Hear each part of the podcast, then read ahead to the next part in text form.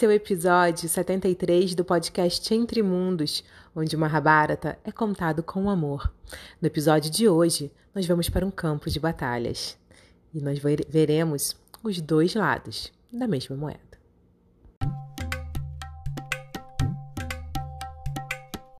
Enquanto Arjuna, já em sua quadriga, com a flâmula de Hanuman balançando ao vento, tendo Bhuminjaya como seu quadrigário, já todo paramentado com armaduras, luvas, aljava, o seu arco Gandiva nas mãos, ele saiu em disparada em direção ao campo onde os curos estavam.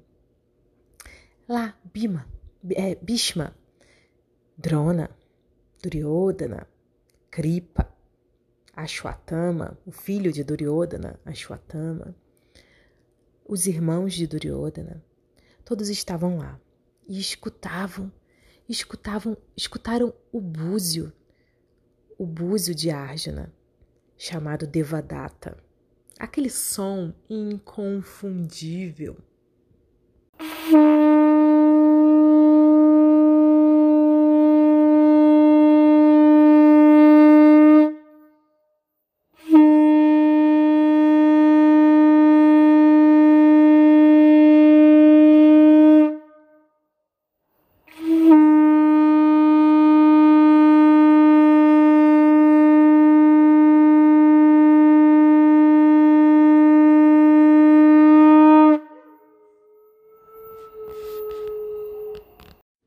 Drona franziu a sobrancelha. Ele estava sentindo muitos maus agouros. Não era só ali a escuta do búzio poderosíssimo que Arjuna tocava. Ele também escutava o cavalgar de seus cavalos guiando a quadriga, pegadas fortes que faziam toda a terra tremer. Ele escutava o barulho da, do, do, do, do fio né? Do arco Gandiva encordoado, e quando Arjuna tocava o fio, era uma vibração que assustava o coração de todo mundo. Além disso, ele olhava para todos os lados e ele via terríveis maus agouros. Eram chacais passando pelo lado esquerdo, corvos que pousavam em cima das flâmulas das quadrigas dos Kauravas. E também o rosto, né, a feição dos guerreiros do exército estavam extremamente melancólicos. Era como se eles chorassem. Então Drona fala para Duryodhana.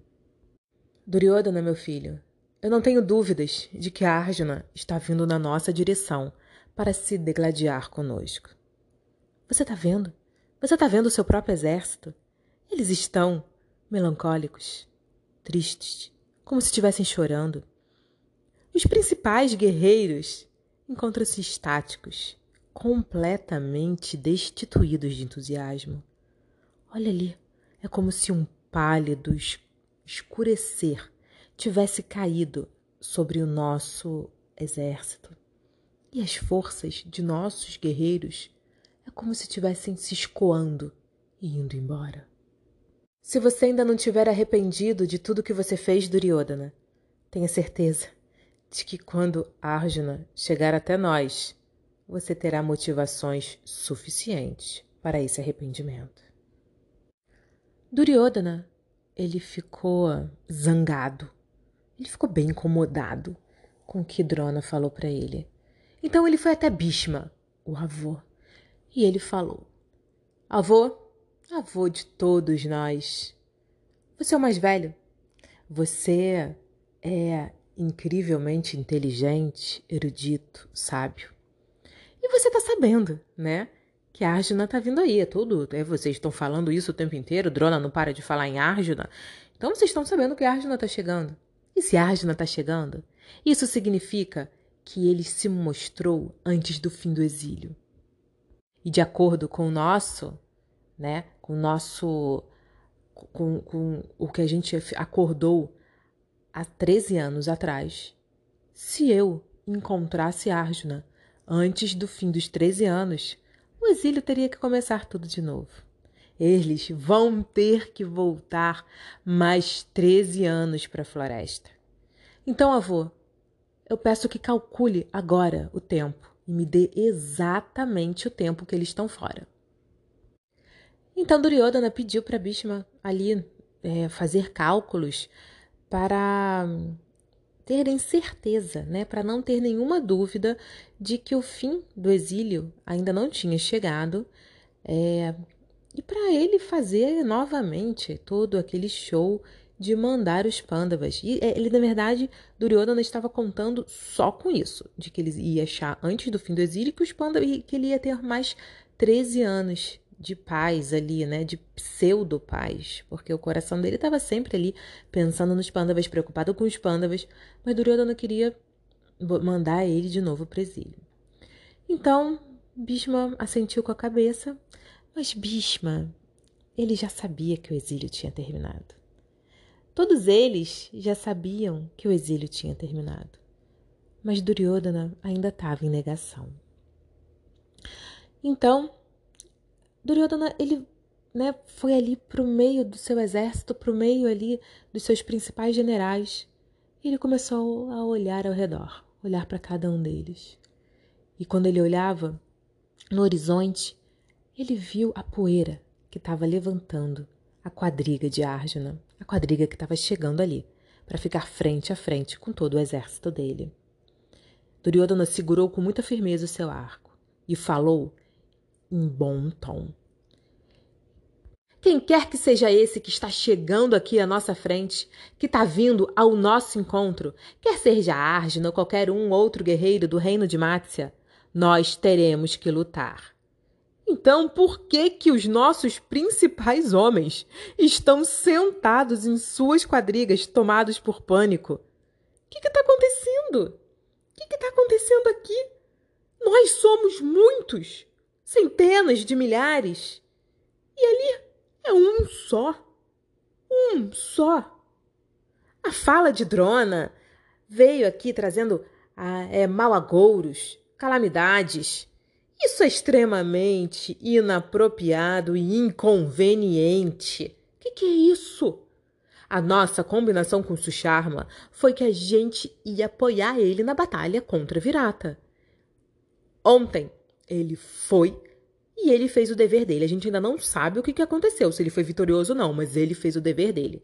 E hoje faremos nós o nosso, que é roubar os gados e atacar quem quer que seja que, que venha nos confrontar. Qual é o problema disso? Qual é a dificuldade disso? Bishma, senhor, como nosso grande general, prepare todas as nossas tropas para o embate. Ó, oh, Drona, Drona tenho certeza que ele está dominado por amor, amor ao nosso inimigo. Como é que pode Drona nos guiar e nos proteger nessa hora, nessa hora que nós estamos em perigo? Bishma, avô, assume esse papel e seja o nosso general principal. Radeia, ele estava ali escutando Duryodhana falar e se encheu de prazer, né? De alguém ali calar Drona, né? De alguém confrontar Drona, porque Drona estava o tempo inteiro é, realmente alimentando, né? O medo, é, ou então o respeito, ou mesmo glorificando ali toda a potência do inimigo, deles, que é a Arjuna. Então, é, Radeya, ele toma a palavra. Assim que Duryodhana acaba de fazer esse discurso, Radeya toma a palavra e ele fala bem alto para que todo mundo possa escutar. Quer dizer que todo mundo aqui se deixou possuir pelo medo, pela mera visão de Arjuna? Gente, eu não estou acreditando. Vocês desconhecem o fato de que Arjuna não me é rival? Após tanto tempo aí pelas florestas, ele está fraco em batalha. Em breve, ele receberá milhares de minhas flechas, que o farão cair no chão, como uma montanha ali, toda florida de vermelho.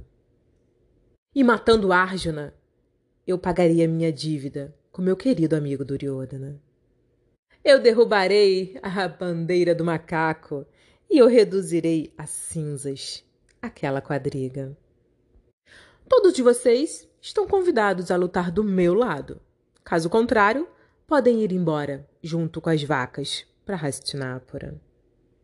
Agora escutem todos de vocês aí que ficaram com medo do que Drona Charya falou desses maus agouros, né? De tudo isso que ele fez aí colocando todo o exército amedrontado e de cabeça baixa.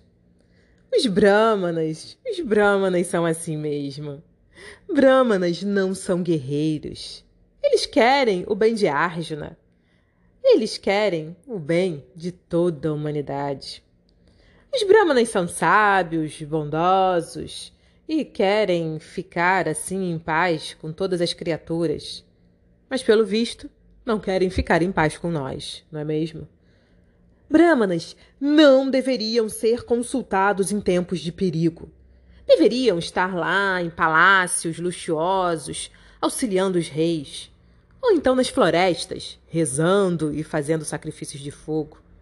Deveriam estar estudando, seja o comportamento dos homens ou dos cavalos, ou o tratamento de doenças, de jumentos e de grandes manadas.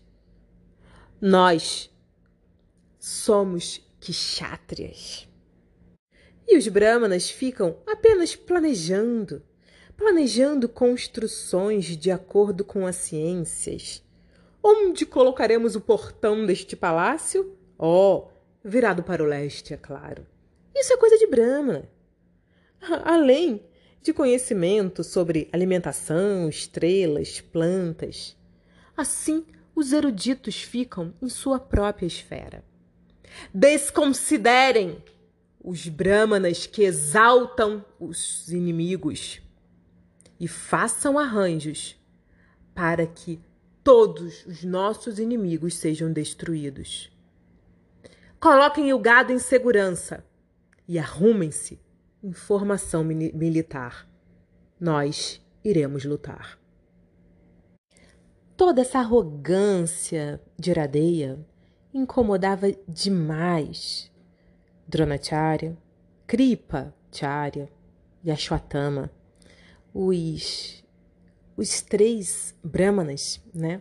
os três grandes generais, grandiosos generais e brahmanas ali do exército. Lembrando, né, da história, de toda a história é, prévia do, do Mahabharata, do nascimento de Drona, do nascimento de Ashwatthama, do nascimento de Kripa. Todos eles nasceram de grandes sábios. É, Ashwatthama nasceu de Drona, Drona nasceu de um grande, de um grande brahmana, de um grande sábio, assim como Kripa também.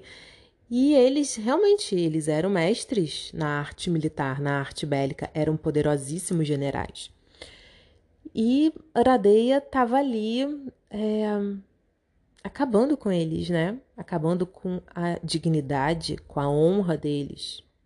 E Kripa, que na verdade Radeya estava falando de Drona, mas Kripa também era um Brahmana e Kripa, Kripacharya era cunhado de Dronacharya, tio de Ashwatthama. A esposa de Dronacharya é esposa, é, é irmã de Kripa, é a Kripi. Então Dronacharya casou com a irmã de Kripacharya. E aí, Kripa, ele tomou as dores ali, né, totalmente, depois dessa fala de Iradeia, e começou uma grande discussão. Assim, o clima ficou bem pesado. Kripacharya fala: Ó oh, Karna, seu coração é desonesto, sua mente é tortuosa e você está sempre ansiando por guerra. Você não analisa cada evento segundo o tempo, o lugar e a circunstância. Os homens sábios optam pela guerra quando todos os outros meios fracassam e quando os sinais são favoráveis. Como que pode ser favorável para nós enfrentarmos Arjuna? Arjuna sozinho derrotou os Gandharvas. Lembra? Lembra dos Gandharvas? Lembra daquela luta que você fugiu?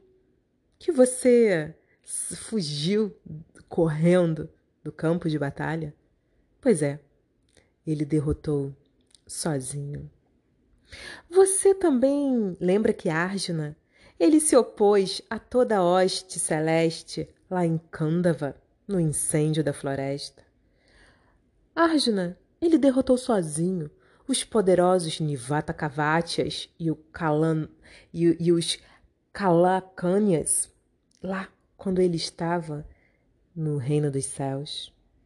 Sem qualquer auxílio externo, externo Arjuna rapidamente e destemidamente raptou Subhadra entre os iados, entre os grandes iados, suscitando a ira do invencível Balaram. E agora ele vem até nós, após praticar celibato na floresta e, após haver obtido dos deuses todas, todas as armas divinas. Quem você pensa que era, Radeia? Radeia ficou com muita raiva de escutar tudo aquilo, e ele fala. Diferente de Drona, ó meu caro, eu não sou uma pessoa que entrou em pânico após ter escutado o relincho do cavalo de Arjuna.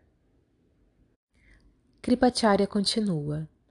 Todo aquele que é desejoso de lutar contra Arjuna sozinho é insano.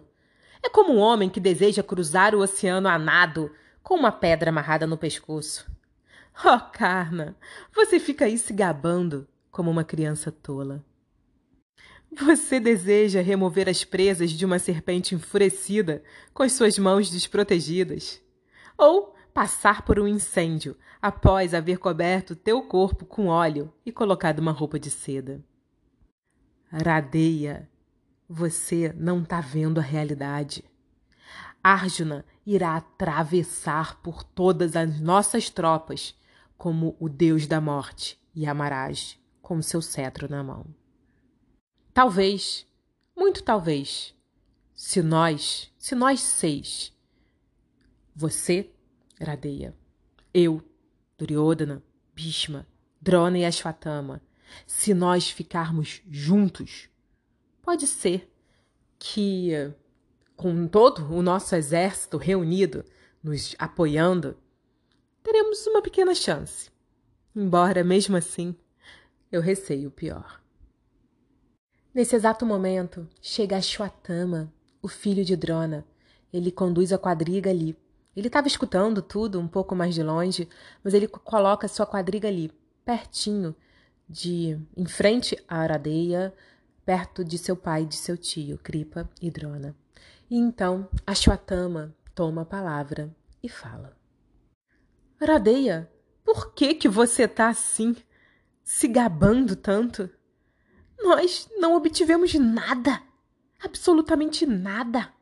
O gado nem foi roubado. Ele ainda está nas terras de Mátia. Por que que você está falando tudo isso? Nós não derrotamos nenhum inimigo.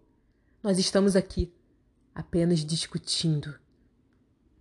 Você não tem nenhum motivo para se vangloriar.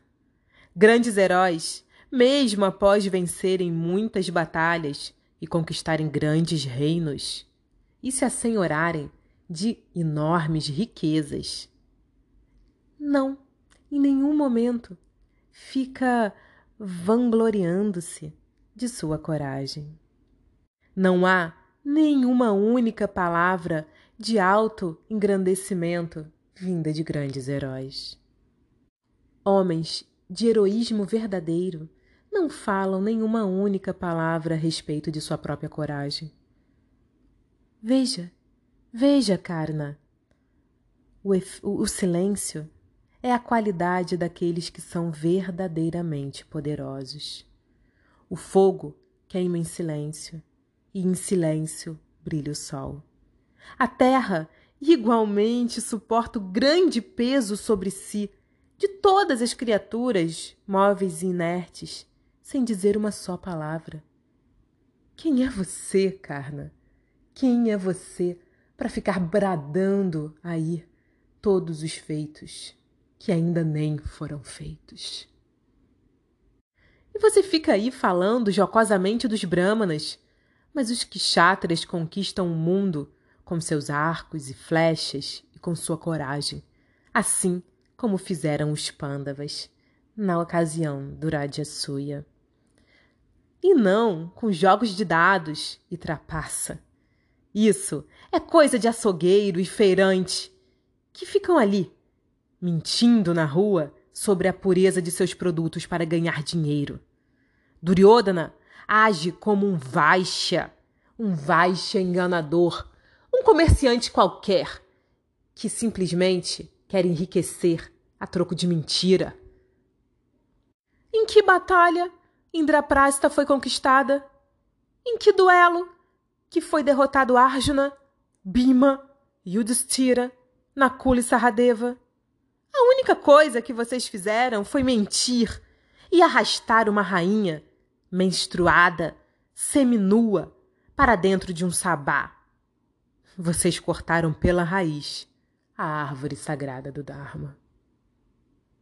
Como que vocês conseguem se orgulhar do que foi obtido em um jogo fraudulento? Arjuna e os irmãos jamais irão perdoar o insulto a Draupadi. Nesse momento, chega a quadriga de Arjuna no campo de visão deles e para a uma grande distância. É uma distância longa, mas eles conseguem ver a quadriga, Arjuna, depois de tanto tempo. O exército dos Kuros, eles automaticamente se arrumaram numa viurra, numa, numa, numa formação militar e ficaram ali, parados, olhando para Arjuna, enquanto Arjuna também olhava para eles. Fazia muito tempo que eles não se viam. E a ali, naquele momento, ele lembrou de muita coisa. A o filho de Drona, o filho do mestre de armas de Arjuna, ele sempre teve muitos ciúmes de Arjuna. Drona amava Arjuna com todo o seu coração. E por melhor que Ashwatthama fosse, porque Ashwatthama era um grande guerreiro, um poderosíssimo guerreiro, um, um grande general ali dos exércitos de, de Hastinapura. Mas nem ele e nem ninguém se igualavam a Arjuna. E ele sabia que Arjuna tinha um lugar especial no coração de seu pai, uma atenção especial de seu pai. E isso, de alguma forma, trazia ali uma. Né, ele guardava né, memórias, trazia memórias de uma criança ferida, de uma criança que queria ocupar um lugar que não era dele o lugar do melhor guerreiro, o melhor aprendiz, aquele guerreiro, aquele aprendiz, aquele aluno que devolvia tudo ao professor, tudo que o professor dedicava ao aluno era devolvido através de disciplina, através de coragem, através de perseverança, determinação, de vontade, de força de vontade. Então Arjuna realmente era especial. E ali, olhando Arjuna, Ashwatthama reconhecia em seu coração o quanto Arjuna realmente era especial, o quanto ele realmente era merecedor de tudo que ele teve. A destreza marcial de Arjuna era inquestionável, e Ashwatthama ele era forçado a admitir essa grandeza. E quando ele admitia a grandeza de Arjuna, ele era obrigado a lidar com a sua própria sensação de inferioridade. Porque inexistia um único guerreiro na Terra que pudesse se equiparar a Arjuna na arqueria. E ele sabia ali que as palavras de Karna logo seriam expostas a como sendo mentira, inútil. E ele não estava ali muito preocupado com isso. Então, Ashwatthama continuou falando, agora para Radeia e também para todo o exército, né? todo mundo que estava ali escutando. Olhem ali, Arjuna. Ele jamais foge de um embate ele jamais foge de um campo de batalha, mesmo quando afrontado por Gandharvas, Rakshasas ou Asuras. Quem quer que ele tome por alvo é arremessado ao longe, assim como uma árvore é arremessada só pelo bater das asas. de Garuda. Quem é que não louvaria a Arjuna, que é superior a você, Pradeia, e a todos nós aqui, em proeza, em destreza, em habilidade, em coragem? Ele é um arqueiro tão bom quanto Indra, e ele é igual ao próprio Krishna no campo de batalha. A advertência que o meu pai fez deve ser objeto de atenção de todos nós. E o seu amor por Arjuna não deve ser criticado. Porque todos nós sabemos que um mestre, ele pode amar um discípulo, assim como ama o seu filho. Então, Ashwatthama agora vira-se para Duryodhana e fala: E agora, Duryodhana? Você vai lutar contra Arjuna da mesma forma que você derrotou ele nos jogos de dados? Você vai chamar o seu tio Shakuni para aqui, para o campo de batalhas, para lutar com Arjuna? O que, que você vai fazer agora, Duryodhana? Hein? Quais são os seus planos? Mostre pra gente a sua verdadeira bravura num confronto real. Porque eu vou te falar uma coisa, Duryodhana. O arco Gandiva, ele não atira dados, mas sim flechas chamejantes, pavorosas, que vão matar todos nós. O que, que você vai fazer, Duryodhana? Vai lutar você pessoalmente com ele? Vai chamar o seu tio, Shakuni? Ou vai mandar o filho de um suta, sozinho, tentar bancar uma de herói no campo de batalhas com Arjuna? O que, que você vai fazer? Eu falo aqui, no que diz respeito à minha opinião, que eu acho insensato lutar contra Arjuna agora. Tanto Bhishma quanto Dronacharya, eles estavam simplesmente olhando para Arjuna. O coração batia mais forte, o coração dos dois batia mais rápido. Eles tinham um leve sorriso no rosto. Eles estavam muito felizes, muito felizes mesmo de estarem olhando para Arjuna, ali, depois de tanto tempo. Belíssimo, forte. Dava para sentir a coragem dele pulsar em todo o campo. E então, Drona, que escutou ali o discurso de é, Bhishma, então Bhishma, que escutou o discurso de, de todo mundo, ele que ali já tinha certeza, né? ele já tinha certeza antes de que era a Arjuna que tinha aparecido como vestido de mulher. É, ele já ele não tinha nenhuma dúvida de que o tempo né, já tinha terminado. Ele já foi para lá, na verdade, é, tanto Bhishma quanto Drona, eles já foram para essa missão sabendo que o tempo de exílio já tinha terminado. Estava terminando ali, naquele momento, tinha acabado de terminar. E então, é, ele queria, na verdade, ele estava muito seguro. Tanto, tanto Drona quanto Bhishma, eles estavam muito seguros de que os Pandavas não voltariam, não seriam descobertos e não voltariam, é, não seriam descobertos antes da hora e por isso não voltariam para o exílio. Eles já tinham essa conta feita.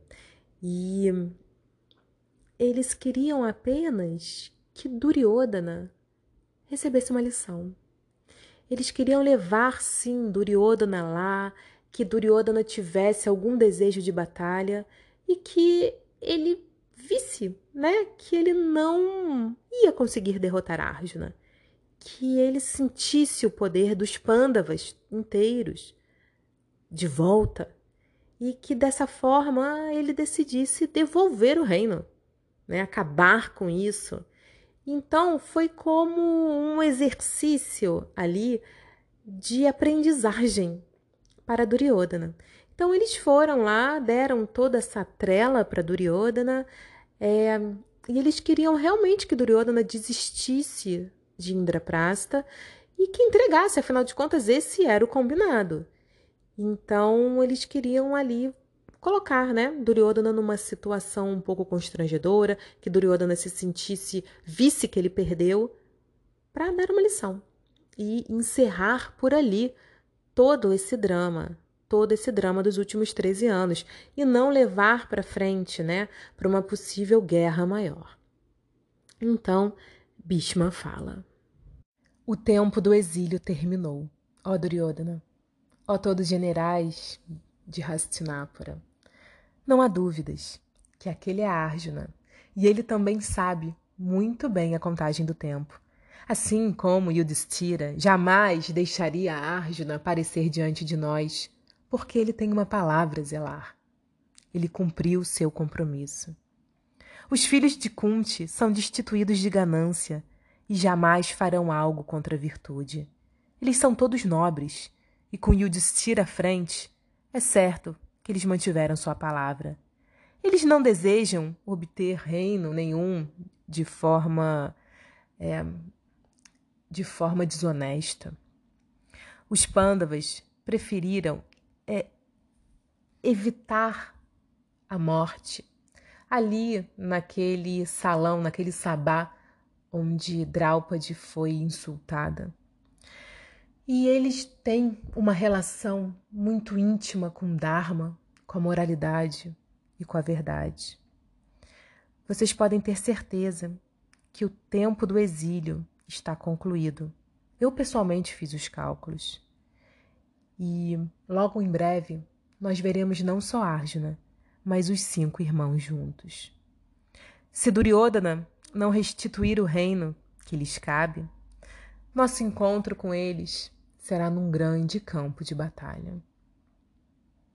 Bhishma tinha sua voz embargada e seus olhos cheios de lágrimas que escorriam naturalmente sobre a sua face. Ele não tirava os olhos de Arjuna lá, do outro lado, perto do horizonte, e ele conseguia ver toda a beleza e o poder e a proeza de seu neto. Eu, pessoalmente, acredito que nós devemos lutar hoje. Hoje nós devemos enfrentar a Arjuna. Ashwatthama, meu filho, perdoe Iradeia. Esse assunto que você trouxe é sério, mas olha ali, Arjuna se aproxima e, como a luz reside no sol, o domínio de todas as armas residem em vocês, ó Drona, Kripacharya e Ashwatthama. Nós precisamos de vocês. E de todas as calamidades que poderiam acontecer a um exército, a pior delas é a desunião. Ashwatthama, assim como Kripa, eles falaram muito bem e foi muito importante tudo o que eles disseram. Radeia fica aí bravateando unicamente a fim de incitar-nos ao cumprimento de nossos deveres kshatras. Nenhum homem em sã consciência deve ficar encontrando defeitos em seus mestres. Ao meu ver, nós temos que nos unir e então enfrentar agora Arjuna nesse campo de batalha. Ao mesmo tempo que Drona está certo e o que Ashwatthama falou também está certo, pois Arjuna é o melhor dos guerreiros e nós temos que dar ouvidos a este alerta do mestre. Radeia também está certo, pois nós devemos lutar. Escutando isso, Duryodhana rapidamente uniu suas palmas das mãos e disse a Drona, Dronacharya, o seu mestre, o mestre de, Duryodhana. Ele falou: Ó oh, mestre, ó oh, preceptor, por favor, perdoa-nos. Perdoa-nos por havermos duvidado de ti e permite, por favor, estarmos pacificamente nesta batalha. Drona estava de pé em sua quadriga, tão forte. Ele já era um, um, um senhor de bastante idade, mas ele era forte, belo, refulgente como o sol. E então ele falou: Assim seja, assim será. As palavras de Bima pacificaram-me e pacificaram-me e pacificam a todos nós. O avô disse bem: nós temos que nos organizar e cuidadosamente lutar enquanto protegemos Duryodhana está certo de que Arjuna ele irá diretamente, diretamente atacar o nosso rei.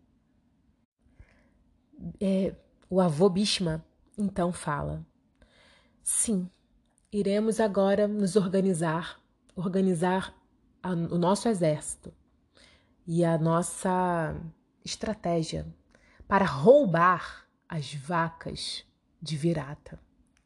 Nós não estamos lutando para contra Arjuna ou para mantermos é, Indraprasta em nossas mãos. Não é mesmo, Duryodhana? Agora, o objetivo é somente roubar as vacas de Virata, porque as terras serão devolvidas assim que os Pandavas se revelarem para nós. Duryodhana arregalou seus olhos negros e estalou como uma fogueira alimentada por óleo. Ele parecia explodir em chamas.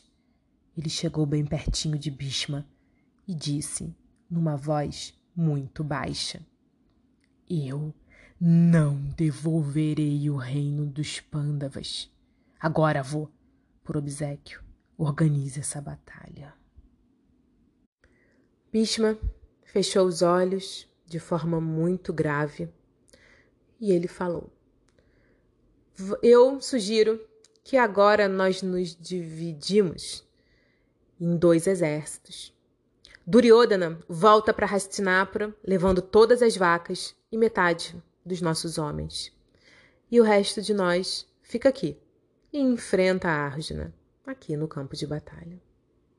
Duryodhana rapidamente concordou, e ele partiu com a sua quadriga, levando metade do exército e todas aquelas setenta mil vacas saindo das terras de Mácia e indo né, em direção à fronteira com Indraprasta, com, com Hastinapura. Então, Duryodhana saiu. E todos os outros exércitos, todos os outros homens, é, encabeçados por Bhishma, Dronacharya, Kripacharya, Ashwatthama, Radeya, eles ficaram ali numa formação militar e organizando uma viurra nós veremos, ouviremos, ouv, nós iremos ouvir muito falar das viurras, que são as formações, as diferentes formações militares que eles usavam na época. Então eles, eles organizaram uma viurra numa forma de seta. Então o exército ele se forma como uma figura de uma de uma flecha, de uma flecha e a flecha indo em direção a Arjuna. Eles fazem esse desenho numa organização militar. E Arjuna vendo lá do horizonte toda essa movimentação. E quando ele viu Duryodhana, Duryodhana saindo do campo de batalhas, levando as vacas e levando com ele todas as, as vacas. Era Duryodhana que ele queria. Arjuna ele não queria, Bhishma, Drona, Shwatama, Radeya, ele não queria, ele não queria nada, ele queria Duryodhana. E quando ele viu Duryodhana fugindo, na hora ele pensou: é para lá que eu vou. Arjuna falou para Bumindjaya seguir com a quadriga a toda velocidade. O exército tremeu. A quadriga estava vindo, tremia todo o chão. É dito que o macaco, um macaco que fica na flâmula de Arjuna, né, Hanuman, ele berra, ele grita, ele se mexe, ele urra, ele pula e aquilo assusta a todos. Toca o coração, treme o coração de todos no campo de batalha. Eles escutaram o barulho do arco Gandiva, do, da corda do arco esticando, e pium! Duas flechas foram lançadas, e as duas caíram, uma de cada lado, dos pés de Dronacharya. Dronacharya sorriu, e ele avisou a todos: Arjuna está me mandando reverências está prestando seus respeitos ao mestre. Era impossível disfarçar a alegria de Dronacharya nesse momento. Mas outras duas flechas foram mandadas do Gandiva. Ele esticou o arco, todos escutaram um barulho, um barulho ensurdecedor e. Fium! Duas outras flechas que caíram aos pés de Bhishma, o grande avô. Bhishma sorriu e assentiu com a cabeça. Ele recebeu também as reverências e os respeitos de seu neto amado. Mas duas flechas foram lançadas por Arjuna pium, e passaram raspando bem pertinho nos ouvidos né, das orelhas de Dronacharya. Essas flechas contavam a ele todas as façanhas, os ganhos e os aprendizados de Arjuna no reino dos céus, nos Himalaias e tudo que ele conquistou nesses 13 anos que ele estava ausente. Dronacharya colocou a mão no coração, assentiu com a cabeça e ficou extremamente feliz desse encontro. Dronacharya manteve suas mãos erguidas, dando suas bênçãos a Arjuna. Mas duas flechas foram lançadas fiu, e chegaram aos pés de Kripacharya, que também, com o coração aberto, assentiu com a cabeça e segurou o coração, né?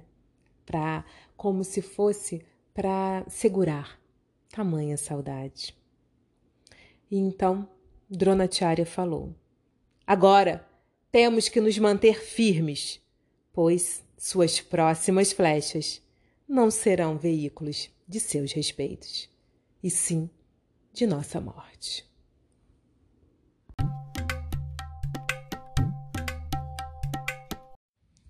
E aí, gente, como é que ressoou aí todo esse diálogo, toda essa confusão no exército dos Curos?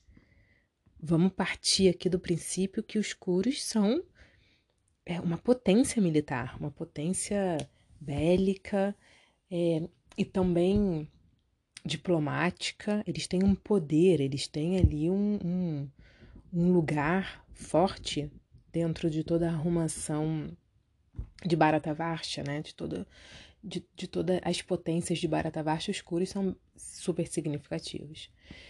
E ali, completamente confusos, é, beirando desespero, um agredindo o outro, uma, um, ninguém sabe se vai ou volta, nem sequer as vacas, né? Isso quando Ashwatthama, se eu não me engano, fala das vacas, mas as vacas nem saíram daqui. Vocês estão querendo lutar com a Arjuna. Para que não tem nem motivo para ter luta. Nada aconteceu e você tá aí se vangloriando. Então aí uma guerra de egos, um jogando na cara do outro as coisas, uma coisa, né? Terrível. Isso com Arjuna ali na frente deles. E os próprios inimigos, né? Os próprios adversários de Arjuna, como o próprio Ashwatthama, ali se rendendo completamente à potência, à potência do adversário. É preciso, é preciso, né, reconhecer, é necessário e é preciso reconhecer a potência de nossos adversários, quem quer que seja, né? Pode ser a gente né, talvez a palavra não seja exatamente adversário, não tem nenhuma diversidade com a pessoa, mas a gente cruza com muitas pessoas que a gente não gosta, que nós temos que de alguma forma competir, né? Um, um profissional da mesma área que a gente, é, um, enfim, é, qualquer qualquer um, né? Que a gente tenha que ter algum tipo de embate consciente ou inconsciente. Né? Os embates inconscientes, assim, quem está mais ligado em todo o processo é, consegue trazer para a consciência e saber, é, estou tendo um problema com esta pessoa. E, assim, em todo caso, é necessário reconhecer as glórias do inimigo. É preciso reconhecer a força do inimigo. E pode ser qualquer tipo, assim, eu estou usando essa palavra inimigo para ficar bem é, simbólico, né? Para ficar bem assim representado, mas qualquer pessoa, né, em situação que nos incomode, ou que a gente precise competir, ou que a gente precise ganhar. Então, pode ser um esporte, então, se você precisa ser melhor do que aquela pessoa, você tem que reconhecer as glórias daquela pessoa. Você tem que saber elogiar, você tem que saber é, apreciar quem te incomoda ou quem você não gosta ou, ou a pessoa com, com a qual nós temos que né, é, competir é, e vencer, né? Por algum motivo. Então, se a gente está competindo a vaga de emprego, se a gente tem, se nós temos, por exemplo, né, eu, eu lido muito com isso, é a minha área, né? Eu não sou professora de yoga, mas eu trabalho com professores de yoga por conta da pousada aqui. Então, hoje em dia são dezenas, centenas de, de sei lá, quantos mil professores de yoga tem aí, milhares, talvez, centenas. E se você olha assim no Instagram, né? Você vai ver hoje em dia o cartão de visita da pessoa. Ah, oi, tudo bem? Olha só, esse aqui é meu Instagram, quero fazer um, um evento aí e tal. É, é, são, todo mundo tá ali falando mais ou menos a mesma coisa. E precisa, precisamos de reconhecer, né, o outro. Então, assim, não adianta todo mundo pode ser amigo, pode ter ali um bom relacionamento, mas de alguma forma existe uma competição, né? Eu acredito que o mundo tem lugar para todo mundo, que é ilimitada, ilimitada as possibilidades é, de, de gerar riquezas e tem espaço para todo mundo, para todo mundo. Porém, é preciso, em vez de se achar o melhor, olhar o outro e falar: Uau, essa pessoa que está fazendo a mesma coisa que eu, ela é muito boa, ela é incrível, ela realmente merece tudo que tem. E eu vou fazer por onde eu também merecer, né? Então pode ser assim, pode ser qualquer, qualquer, e pode ser mesmo assim, eu não gosto dessa meu vizinho, minha vizinha, né? Qualquer coisa eu não gosto. Ah, tá bom, eu não gosto, mas essa pessoa tem qualidades. E quais são as qualidades dela? Ah, ela é muito perseverante, ela é muito simpática, ela é amorosa, é uma ótima mãe, ela, enfim, o que quer que seja, eu reconheço, tá? Tenho meus motivos para não gostar, mas eu reconheço todas as glórias dessas pessoas, dos meus adversários, dos meus inimigos, de quem eu não gosto, de quem eu implico, de quem é sombra mesmo, de quem é. Eu reconheço. Então, eu acho bonito, achei muito interessante essa. Assim, quando Drona e Bhishma elogiam Arjuna, é natural. Quando Ashwatthama elogia Arjuna é maturidade. Ele estava ali sendo extremamente sincero consigo mesmo e com todos à sua volta. E assim, lidando com a realidade. Arjuna é realmente muito bom. E tudo que meu pai fala tem razão, porque ele merece esses elogios. Merece a emoção de meu pai em olhar para ele, rever ele. Ele tem um lugar especial no coração do meu pai e eu tenho que lidar com isso, né? E ele fica ali refletindo sobre a grandeza de Arjuna ter causado, ter marcado ele e ter causado um sentimento de inferioridade nele. A grandeza de um não pode trazer um sentimento de inferioridade pra gente. É natural, né? Eu imagino ali um monte de menino querendo ser um melhor que o outro, numa cheio de testosterona lá, e os, as flechas voando, as espadas, tudo é competição, porque eles treinavam competindo, né? Eu levo meu filho pro treino de jiu-jitsu e eu vejo, eles treinam competindo. É assim, é um contra o outro. E eles têm que lidar, têm que aprender a lidar com os ganhos e com as perdas, porque um grande herói também sabe perder.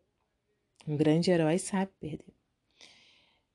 É, eu, eu escutei esses dias a Kira Grace, que é uma, uma lutadora, ela é da família Grace de Jiu-Jitsu, e ela falando assim que o Jiu-Jitsu ele coloca as pessoas numa situação é, sempre de encarar sua própria vulnerabilidade, numa situação de estar tá sempre buscando a humildade, porque é necessário se render, né? É aprender a se render. Então, quando tá ali, pega um golpe, né? O adversário pega um golpe, encaixa o golpe direitinho, finaliza três batidinhas. Três, essas três batidinhas podem ser muito doloridas na, na, no ego né, de quem está ali muito apegado à vitória, ao nome, ao, a, às glórias de estar tá sempre vencendo. E ela falou que é um texto, é um, é um videozinho bonito. Ela falando assim, ela talvez dando uma entrevista, mas está disponível nas redes sociais, é só procurar. E ela falando isso, quanto que é importante o jiu-jitsu, ele não trabalha só o corpo, mas ele trabalha valores, né? Então, eu lembrei disso aqui do de Ashwatthama, o quanto que perto de Arjuna todo mundo se, é, aprendia bastante a se render, a perder. Porque Arjuna realmente era bom. E a gente tem que lidar com pessoas que são realmente melhores que a gente. E é importante reconhecer as glórias dessas pessoas. E é importante saber lidar com isso e saber viver com isso. A gente não precisa ser sempre incrível, vencedor, excelente, mas a gente sempre precisa estar tá lutando, né? Com o que nós temos de melhor. Isso eu falo muito pro meu filho. É, principalmente né, no jiu-jitsu, mas também para qualquer situação. A gente não precisa vencer sempre, mas a gente tem que sempre dar o nosso melhor. Se a gente perde dando o nosso melhor, ali, qualquer coisa que seja, no dever de casa, no trabalho, né, cuidando dos nossos afazeres domésticos, vamos dar o nosso melhor. Por que economizar? Então, assim, é. E, e é tudo bem a gente não ser o melhor do mundo, ou melhor que o outro, mas vamos tentar ser o melhor, a nossa melhor versão. Uau, clichê aqui, chegou chegando. Tudo bem, vou me permitir esse momento clichê. O, o melhor de nós. Hoje a gente tem que ser melhor que ontem. Amanhã a gente tem que ser melhor que hoje. Então essa essa é a verdadeira competição, né? Essa é a verdadeira competição. E sim, nós temos que nos cobrar sim. Nós temos que avançar nessa vida sim. A gente não pode estagnar, a gente não pode ficar com ai, é, se auto-acolhendo o tempo inteiro. Ah, tudo bem, não precisa fazer nada hoje não. Ai, tudo bem, pode sentir todo esse lixo que você está sentindo hoje, não precisa trabalhar isso não. Ah, amanhã também, depois. A gente se acostuma a gente tem que encarar, sim, todas as nossas limitações, nossos problemas, nossas sombras mais escuras, nossos buracos negros, os buracos negros que habitam dentro do nosso coração. É importante trabalhar, é importante olhar para eles. É importante que a gente saia dessa vida um pouquinho melhor do que a gente entrou, pelo menos um pouquinho melhor. Para a vida que vem a gente continuar a caminhada, não é para a gente estagnar. Então, é, a Ashwatthama foi, foi belo, né? Foi belo ali o, o, o parecer de Ashwatthama diante da grandeza de Arjuna e reconhecendo, né, as glórias do inimigo. E a gente falando ali, né, voltando para Arjuna, Arjuna só só de escutarem a presença de Arjuna, reconhecerem a presença de Arjuna através da escuta. Claro que assim, quando ele apareceu ali como, como uma dama, né, no episódio passado, Bhishma reconheceu, Drona reconheceu, foi aquela emoção, eles tinham certeza absoluta. Na verdade, é dito que Bhishma, ele já tinha certeza absoluta que Arjuna, que os, todos os Pandavas estavam em Virata, quando souberam da morte de Kitchaka, quando os, os, ai, os espiões levaram a notícia da morte de Kitchaka Bhishma, ele já teve certeza absoluta que eles estavam lá e ele permitiu tudo isso acontecer para que Duryodhana realmente perdesse ali uma batalha, é, que Duryodhana quebrasse a cara, que Duryodhana aprendesse uma lição para que evitasse uma guerra maior. Todo, todo o desejo deles, né, dele era que não houvesse a grande guerra, que estava é, já escrita nas estrelas, né, desde o momento que eles agrediram Draupadi. Então, eles já estavam ali completamente felizes, leves, em verem, em saberem da que a Arjuna estava bem, em escutarem a Arjuna. E quando eles viram a Arjuna, a Arjuna já tinha conquistado o coração de todo o exército inimigo. Antes mesmo da batalha, olha que, olha o poder de Arjuna. Esse é a Arjuna. Antes mesmo da batalha, acontecer, que a gente ainda não escutou a batalha, né? Ainda essa, é, isso que vai acontecer, vamos escutar semana que vem. Então, antes mesmo da batalha acontecer, Arjuna já tinha conquistado o coração dos inimigos, o coração de todo o exército, seja através do medo, seja através da apreciação, seja através do amor de Bhishma e Drona. Então, eles já estavam conquistados. Antes da batalha acontecer, o coração dele já estava totalmente tomado por Arjuna. E mais para frente a gente vai ver que o que que Arjuna fez, né? Então, antes de conquistar eles por inteiro, o corpo, a dignidade, e Arjuna, ele já a batalha já estava ganha por ele, porque ele já tinha conquistado os corações. E é, é, é, bem impressionante, né? Isso que é quando a gente vê assim o poder pessoal dele, a capacidade de Arjuna. Por que, que ele era realmente o maior guerreiro da história? Então, esse Arjuna, ele faz jus a toda fama. E, e, e é incrível, né? É incrível outra coisa quando ele recebe os quando ele recebeu os símbolos, é, os celestiais, né? Na, na, na, no episódio passado, desceu dos céus a flâmula. Então ele já tinha ali o a Gandiva. Gandiva também é um símbolo celestial. E a Arjuna, ele era estava sempre ali permeado pelos céus o, o, o guerreiro vitorioso, né? E eu acho bonito isso, porque nós também podemos trazer para nós e aceitar os símbolos celestiais, os símbolos divinos. Isso imanta a gente de poder mesmo, de proteção, de, de poder.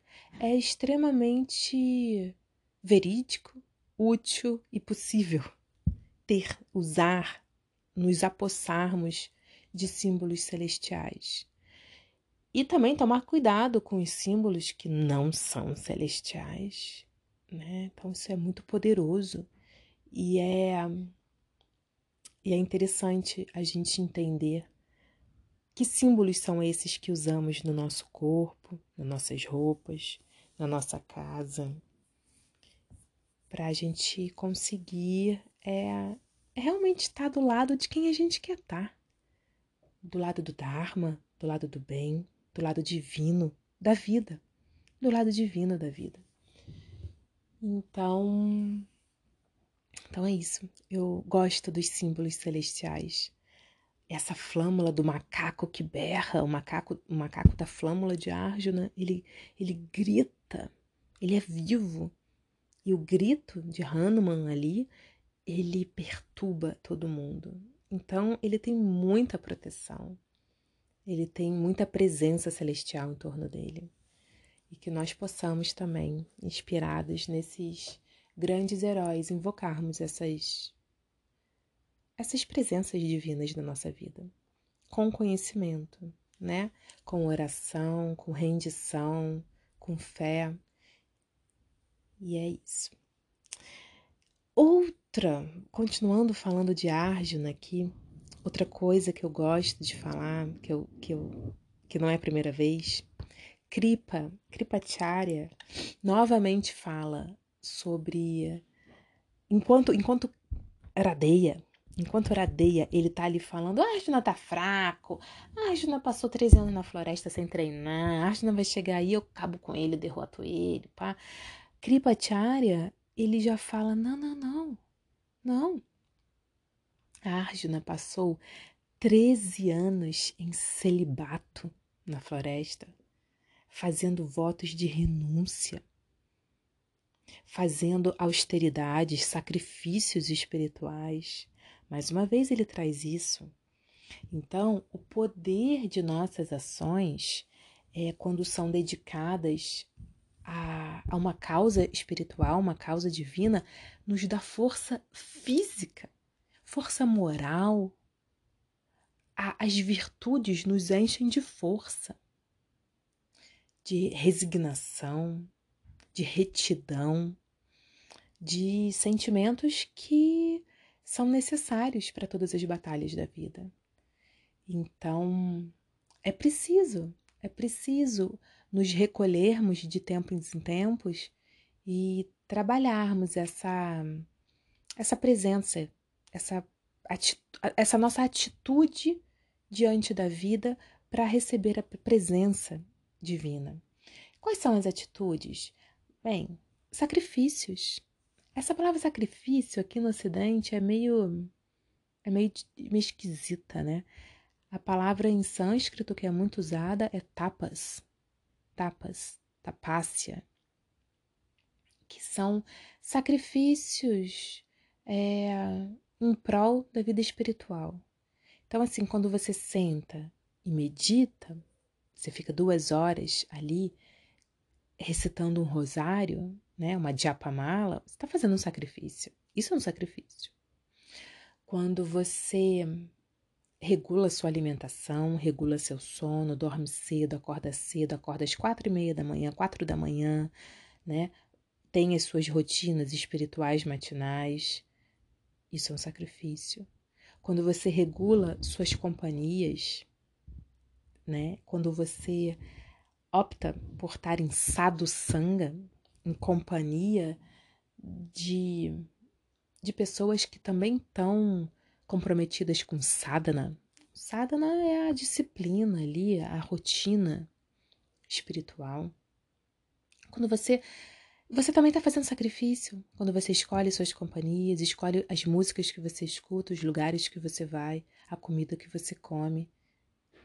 Tudo isso, o, o que você fala, o que você fala, o que sai da sua língua. Então, quando você resolve fazer um voto, de não criticar ninguém. Não vou criticar ninguém essa semana. Nos primeiros 10 minutos, você já vai ver: uau, meu Deus, como é difícil, como eu critico, como eu reclamo. Não voto de não reclamar. É, é impressionante, eu indico assim a experiência. E, e aí você vai. Isso é um sacrifício. Isso é um sacrifício. Então, podemos fazer muitos sacrifícios. Então, esses sacrifícios vão dando, vão trazendo para gente uma força, uma força humana, uma, uma força humana em direção ao que é divino, que é a força da retidão, a força do Dharma, a força, é, a resiliência, aquela capacidade que a gente tem de passar pelas dificuldades e sempre recomeçar. Então, é preciso de uma força interna para isso. Então, Kripa, ele exalta, não é a primeira vez que ele exalta bastante essa força de Arjuna e de todos os Pandavas, né, que passaram por isso. E aí, por último, vamos falar de Radeia. Ah, Radeia. A gente gosta dele, né? Mas ele vira e mexe quando ele entra ali na sua na, na sua espiral negativa, não tem quem segure. E quando ele tá ali completamente possuído, né, pelo, seu complexo de inferioridade, mais um. abre a boca e não para de falar, falar, agredir todo mundo, ofendeu todo mundo, falou um monte de coisa terrível e falou duas coisas interessantes, né? O que eu o, o, sobre Iradeia. Um é o, o que ele ele queria pagar a dívida. Pagar a dívida com Duryodhana. Essa sensação de estar devendo algo. É, e, e quando a gente quer pagar uma dívida, é quando a gente quer se livrar dela. Quero me livrar dela, quero ser livre. Então, de alguma forma, Radeya sabia que ele estava aprisionado a Duryodhana por aqueles favores que Duryodhana fez lá no início do nosso podcast, lá no início da história, quando ele coroou Radeya e, e deu uma terra com a sua própria coroa, né? Duryodhana tirou sua própria coroa e coroou Radeya ali só para ter um aliado, um aliado que ele viu que estava páreo a páreo com os pândavas, com Arjuna especificamente. Então, ali ali foi selado uma relação altamente tóxica entre Duryodhana, Radeya e Arjuna e os Pandavas, porque Duryodhana queria acabar com os Pandavas, tirar ele, limar ele da, da face da terra. Ele não tinha capacidade nem intelectual, nem física, nem moral. E quando ele conheceu Radeya, foi em Radeya que ele é, se apoiou, falou: Ai, esse vai me salvar, eu vou dar tudo para ele. E, ao mesmo tempo, ele falou: Bem, é esse que vai me salvar, ele vai me dar tudo que eu preciso. E fizeram ali um vínculo muito esquisito. É dito que eles eram amigos de verdade. Radeia, ele tinha muita gratidão, muito amor por Duryodhana. E Duryodhana também. Ele não via Radeia só como um, uma marionete. Não, não via não, eles eram amigos. Eles eram amigos. Mas essa parte que é até bastante comentada, quando ele quer pagar sua dívida com Duryodhana, ela é bem expressiva, porque mostra a sensação de, de de precisar se livrar disso e precisar viver sua vida. Iradeia era um rei, ele tinha algumas esposas, tinha filhos, e ao mesmo tempo, ao mesmo tempo continuava com vazio no coração. Porque não era isso que ele precisava. Não era. Não era pagando a dívida com Duryodhana que ele ia ficar livre. Ele precisava sentir o seu lugar no mundo, conhecer a sua história, aceitar a sua história, aceitar a sua história né? Porque conhecer a história, ele já, essa altura ele já conhecia, ele ainda não sabia quem era a mãe, ele não sabia quem era o pai, mas uma parte da história ele já conhecia, ele já sabia que ele era um kshatriya, mas ele precisava aceitar, aceitar que Deus não erra, que tá tudo certo, que a gente passa por situações que são necessárias para o nosso avanço para o nosso aprendizado, para o nosso aprendizado maior, não um aprendizado teórico, empírico, mas um aprendizado espiritual. Ele precisava aceitar. Aceitar o que não dá para mudar. Não dá para mudar que ele foi abandonado por Kunti, não dá para aceitar que ele era um kshatriya verdadeiro e tinha a fama de um suta, que sempre voltava, vira e mexe voltava para a vida dele. Não dá. Então, é, ele precisava, né, aceitar e deixar a vida fluir. Mas era difícil, era bem difícil ali. Então veio a Shwatama novamente, né? E aí ele fala uma coisa bem incrível, assim, que é um. Eu acho que eu já falei aqui algumas vezes, eu me lembro no começo do podcast, que é sobre. A Shwatama fala que. Olha, eu vou até ler aqui, ó. Deixa eu, deixa eu achar aqui. Que sobre o silêncio, né? Ele fala que homens de heroísmo verdadeiro não falam nenhuma palavra a respeito de sua coragem. O fogo queima em silêncio. O sol brilha em silêncio e a terra silenciosamente nos sustenta.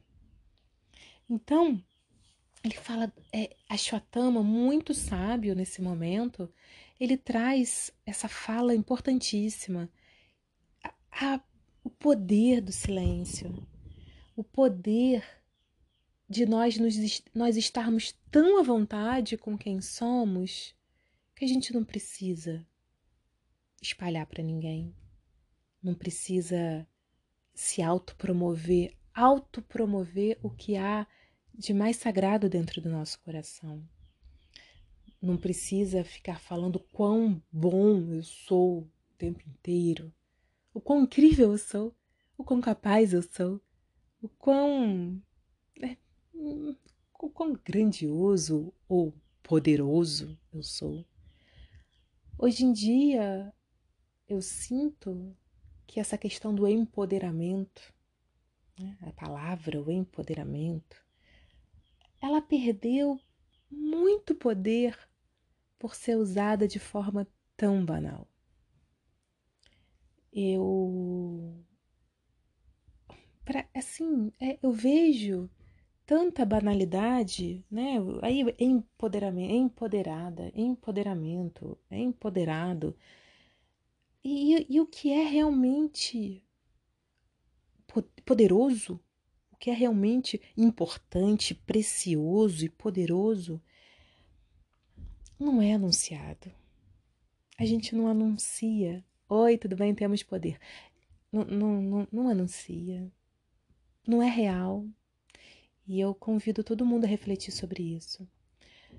Eu vejo, por exemplo, ai, sei lá, quando a gente olha até mesmo os. É, histórias, né?